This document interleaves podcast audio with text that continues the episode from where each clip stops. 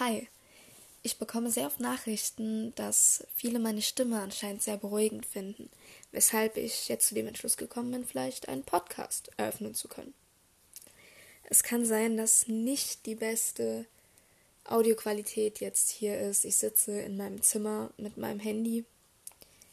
Ja, bitte verzeiht das. Also, was wird auf euch zukommen? Erstmal sind nur Vorlesungen geplant. Ich werde in der nächsten Zeit Kapitel für Kapitel aus dem Levi X Reader One-Shot Buch vorlesen.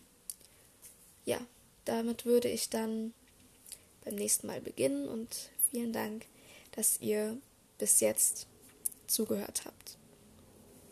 Es kostet euch nichts, es macht hoffentlich euch Spaß, es macht mir Spaß und ich hoffe, dass ihr beim nächsten Mal wieder mit einschaltet.